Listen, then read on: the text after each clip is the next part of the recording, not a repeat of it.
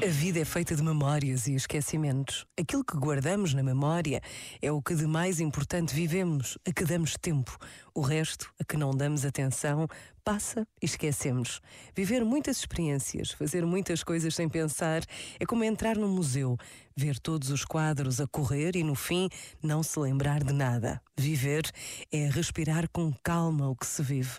Pensa nisto e bom dia. Este momento está disponível em podcast no site e na app da RGF.